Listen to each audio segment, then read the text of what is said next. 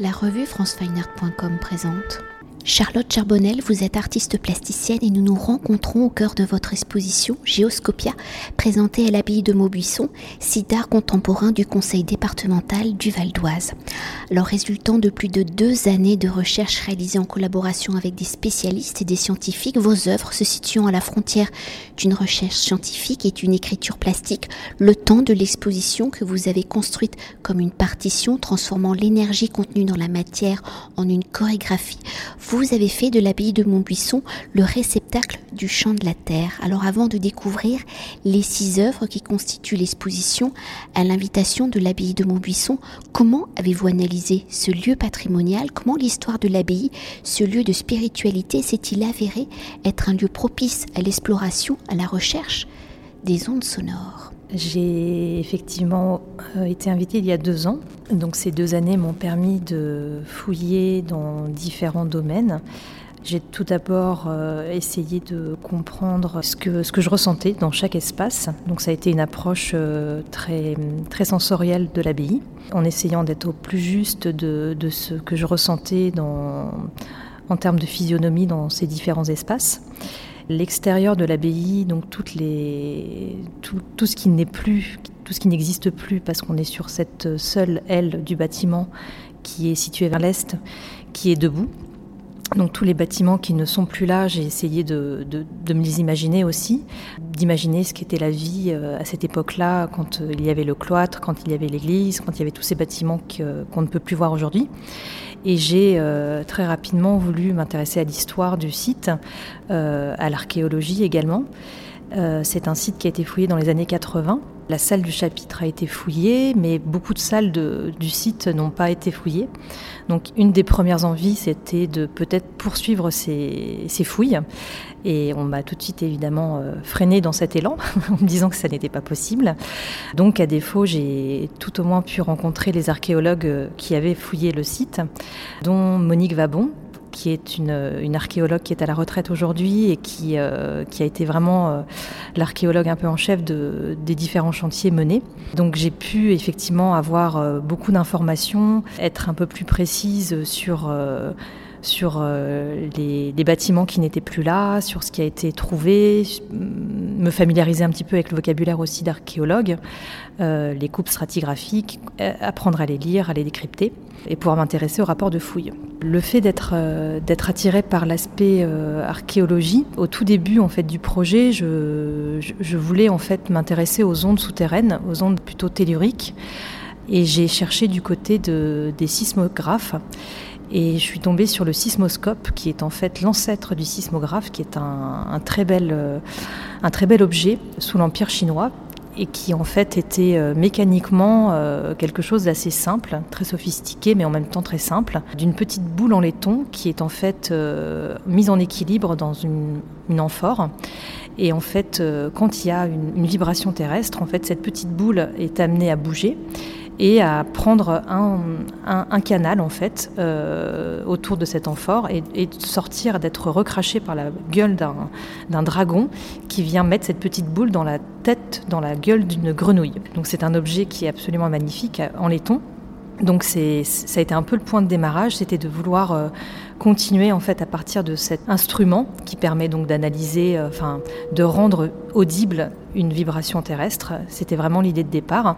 Donc j'ai commencé à, m'interroger sur les différentes captations qui existent aujourd'hui, les différents instruments de mesure qui permettent de justement de, prendre le réel, de prendre ces énergies euh, physiquement détectables.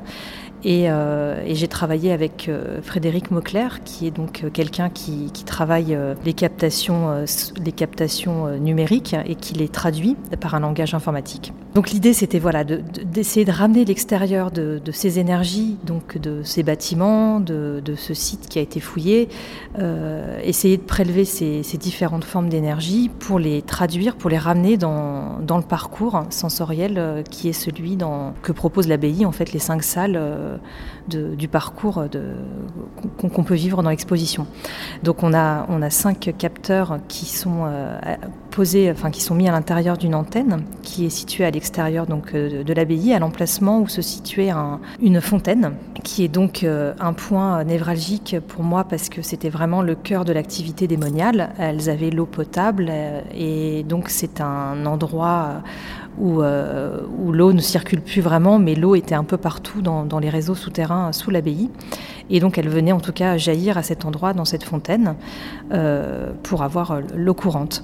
Euh, donc l'antenne qui est munie donc de ces cinq capteurs, c'est une sorte de colonne, colonne antenne qui s'appelle Arc et Source, qui est donc le début du parcours, qui vient analyser en fait en temps réel, récupérer les données qui vont de la radioactivité, donc d'énergie qui nous entoure et qu'on ne voit pas forcément. Donc là, c'était vraiment euh, l'envie de, de, prendre, de mesurer, de prendre ces énergies qui sont là, mais qu'on ne, voit pas en tant qu'humain. Et pour continuer et pour évoquer l'origine de votre écriture plastique où vos œuvres sont des réflexions sur la matérialité des ondes, des sons, des vibrations acoustiques, l'énergie des lieux, comment justement ces éléments qui par définition, vous l'avez dit, sont invisibles sont-ils devenus la matérialité de vos œuvres et par vos réflexions, comment une matière dite sensorielle, donc invisible, peut-elle devenir, se transformer en matière physique, en matière visible et palpable? L'idée de ce projet, c'est de, rendre visible ou audible, euh, de jouer en tout cas dans, chaque, chaque, espace de l'abbaye, qui sont les réceptacles quelque part de, ces énergies qui, sont jouées comme une partition. Donc toujours avec cette histoire du sismoscope hein, qui était un petit peu à l'origine du projet.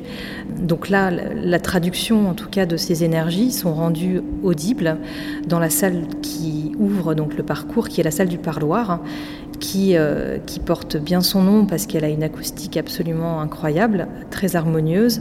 Euh, j'ai pu d'ailleurs euh, l'étudier auprès d'un archéologue et d'un bureau d'études acoustiques qui sont venus confirmer un petit peu cette, euh, sous forme d'une cartographie sonore où euh, j'ai souhaité comprendre ce qui se passait justement dans cette salle, de par son architecture, qu'est-ce qui faisait qu'on avait une acoustique aussi remarquable. Tout ça est venu aussi euh, nourrir le projet, ces lectures des différentes spécialistes. Et hum, donc cette traduction de, ces énergies qu'on va dire invisibles mais qui sont pourtant là physiquement, pour moi l'enjeu c'est de, de les traduire au travers des matériaux qui sont justement euh, très, euh, très visible et très, euh, très, très physiquement présent.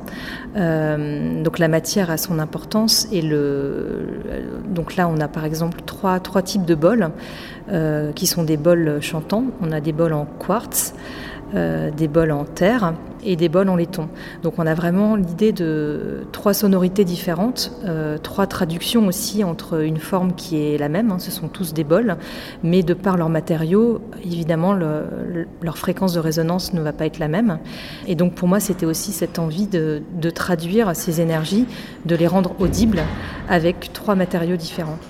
Par rapport à ces énergies en fait invisibles, si je prends l'exemple dans la salle des religieuses de la pièce euh, Pneumaphonie, L'idée, c'était vraiment de traduire en fait cette, euh, cette énergie, de l'associer à comme un organe en fait. Euh, donc là, en l'occurrence, les, les, poumons. Et c'était euh, vraiment l'idée de la respiration en fait dans le lieu. C'était l'endroit où les, où les moniales travaillaient. Donc de faire, de faire respirer cette salle en fait. Et par exemple, typiquement ces énergies, pour moi, c'est voilà, c'est comme une euh, c'est comme un carburant, quoi. C'est comme quelque chose qui va à un moment donné nourrir, euh, nourrir l'œuvre, ou en tout cas un, petit peu ce, fantasme de vouloir rendre vivante une œuvre. Euh, et, cette salle-là, pour moi, elle traduit aussi cette énergie qui est de vouloir faire respirer et qu'on cette respiration, elle, elle puisse s'entendre et qu'elle vienne à la fois marquer, marquer son passage dans le sable par une écriture, par un dessin, et qu'on puisse l'entendre en même temps. Alors si on l'a déjà légèrement évoqué, si vos œuvres sont des installations qui viennent interpréter, transmettre des ondes sonores, les énergies d'un lieu pour pouvoir les matérialiser, les retranscrire dans l'espace, les faire résonner avec le lieu qui les accueille, qui en sont la source pour la transmission, la diffusion des sons venus de la terre, de l'espace architectural, de l'environnement du lieu, quels sont ces matériaux que vous avez choisis, que vous avez utilisés. Vous avez déjà évoqué les matériaux de ces fameux bols, hein, mais il y a d'autres, d'autres œuvres et la matérialité de ces œuvres sont-elles comme un instrument de musique où le matériau choisi permet la réception du son, donc sa vibration et sa diffusion?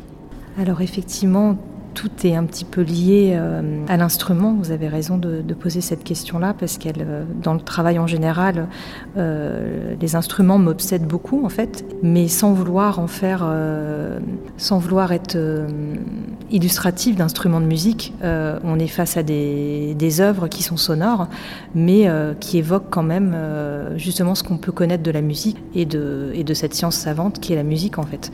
Par rapport aux matériaux, donc effectivement, c'est toujours ce jeu entre la matière qui vient, euh, la matière est visuelle, mais la matière est sonore, comme je le disais tout à l'heure. Donc on a, elle peut émettre des fréquences, elle peut euh, rayonner en fonction de, sa forme, de sa caisse de résonance. Et hum, dans les différents matériaux que j'ai pu utiliser ici, on a à la fois donc des objets qui sont qui sont manufacturés, qui ont été faits par la main de l'homme, comme ces bols qui ont été euh, fabriqués par un potier ou qui ont été martelés mais on a également des installations qui sont composites à partir de différents éléments qui sont assemblés. On a des épingles, par exemple, euh, qui euh, sont issues d'un registre de de commandes de ce que de ce que ce qui était passé à l'époque des moniales en fait où euh, ça devait être au XVIIe où on a retrouvé des dans ces registres des commandes impressionnantes d'épingles donc j'ai voulu faire revivre ces épingles donc là, on a, des, centaines et des centaines d'épingles qui ont été piquées dans un châssis. Et au passage d'un pendule qui est aimanté, ces épingles euh, font une sorte de chorégraphie, mettant en évidence le, champ magnétique. Donc on a, on ces épingles qui sont métalliques, qui elles aussi euh, font une sorte de cliquetis en fait au passage de, de, cette aimantation. Donc elles viennent révéler aussi quelque chose de, de leur puissance euh, sonore, j'ai envie de dire. Euh, on a ces trois, tornades qui sont des sortes d'instruments euh, qui là aussi sont dans la salle des religieuses que j'évoquais au préalable, qui elles sont en laiton, qui ont été réalisées avec un fabricant d'instruments. Donc là, on est sur aussi une inversion. Normalement, un instrument de musique, on vient souffler par, par l'embouchure pour ensuite que le son se propage dans un pavillon qui est plus large. Euh, là, c'est inversé en fait. Le, la, diffusion de, de l'air qui est soufflé se fait par le pavillon et euh, comme si le, vent avait quelque part un doigt, on a à, l'extrémité, là où ça se, là où ça se, s'amenuise, euh, le son sort et, et, vient expulser aussi donc l'air pour laisser une marque dans le sable. Donc ça m'amusait aussi d'inverser les choses et d'être sur voilà, vraiment un, paysage aussi. C'est toujours ce lien entre le, paysage et l'instrument de mesure, l'instrument scientifique, l'instrument de musique. Euh, donc la matière, elle vient jouer aussi là-dessus en fait. On a beaucoup de pouzzolane, qui est donc une roche volcanique, qui vient là aussi euh, donner l'impression qu'on aurait fouillé sous la terre, toujours avec cette, euh, cette envie d'aller chercher du côté de l'archéologie.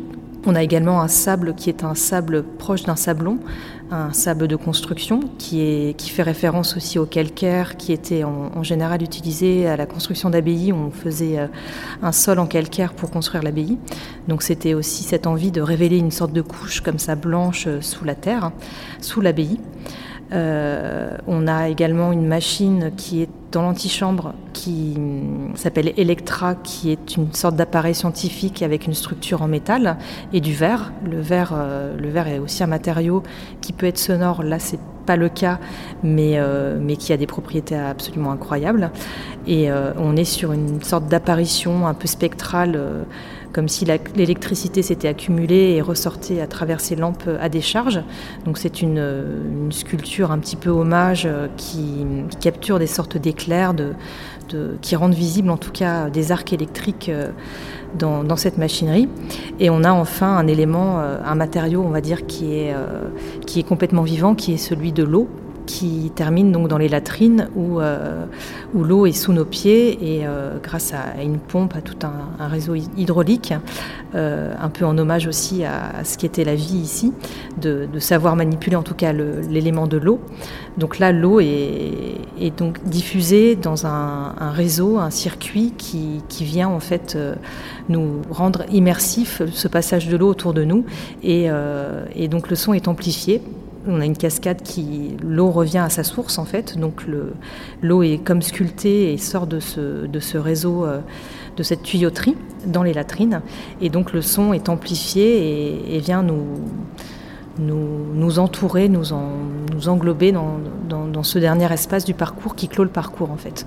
Donc la matière est très, très matière, j'ai envie de dire au départ, avec peut-être des bols et de, avec cette colonne en béton qui est vraiment là comme, un, comme une aiguille d'acupuncture qui vient euh, prélever ses énergies.